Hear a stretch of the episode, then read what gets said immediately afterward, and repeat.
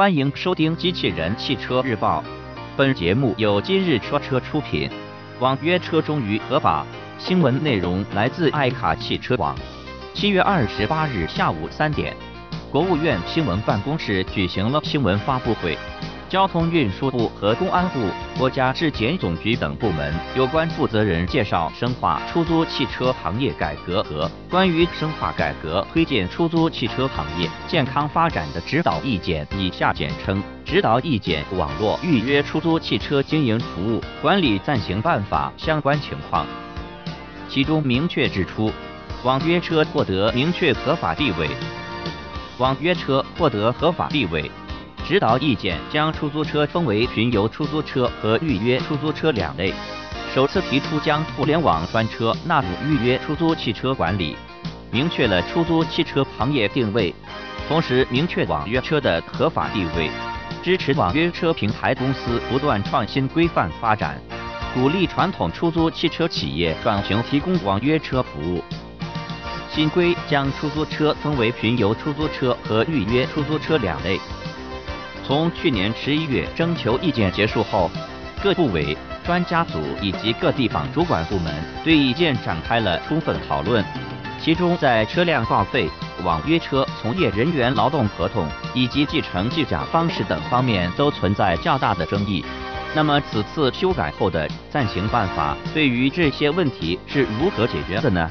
网约车报废改为按里程，暂行办法建立了按里程报废标准。规定网约车行驶里程达到六十万千米时强制报废，行驶里程未达到六十万千米但使用年限达到八年时，退出网约车经营。比较符合一般车辆的安全行驶里程规律，既区别于民用普通车辆，也有别于营运车辆，既考虑到网约车主的实际利益，也保障了用户乘客的安全权益。这样的规定是符合科学规律和市场实践的。多次参加交通部组织的办法讨论稿研讨会的朱威表示，网约车性质为预约出租客运，暂行办法明确将网约车的使用性质登记为预约出租客运，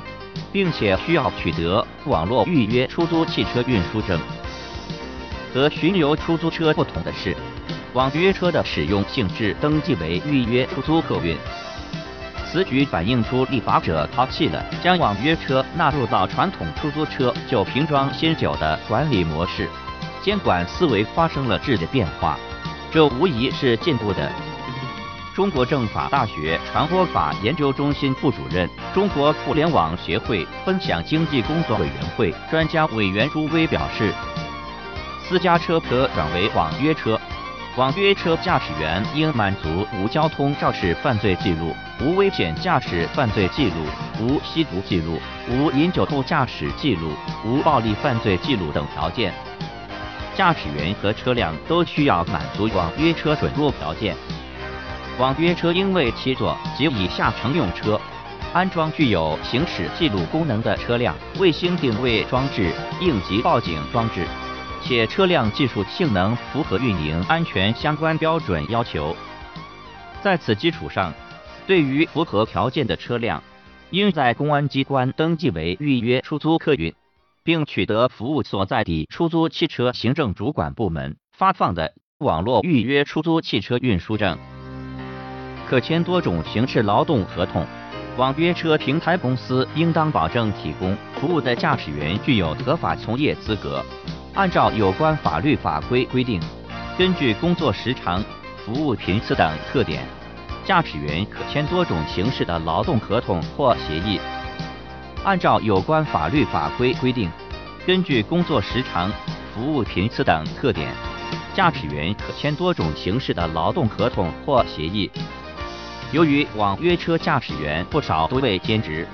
如果与网约车经营者签订固定劳动合同，大量兼职司机或将退出网约车市场，而多种形式的劳动合同能够大大的降低兼职司机从事网约车的顾虑，并且更好的保障司机的合法权益。价格由市场调节。暂行办法第二十一条规定，网约车平台公司不得排除、限制竞争，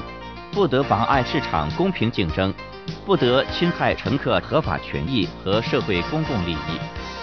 网约车平台公司不得有为排挤竞争对手或者独占市场，以低于成本的价格运营，扰乱正常市场秩序，损害国家利益或者其他经营者合法权益等不正当价格行为。网约车实行市场调节价。近期我国多的连日暴雨，网约车普遍出现价格上涨和加价行为。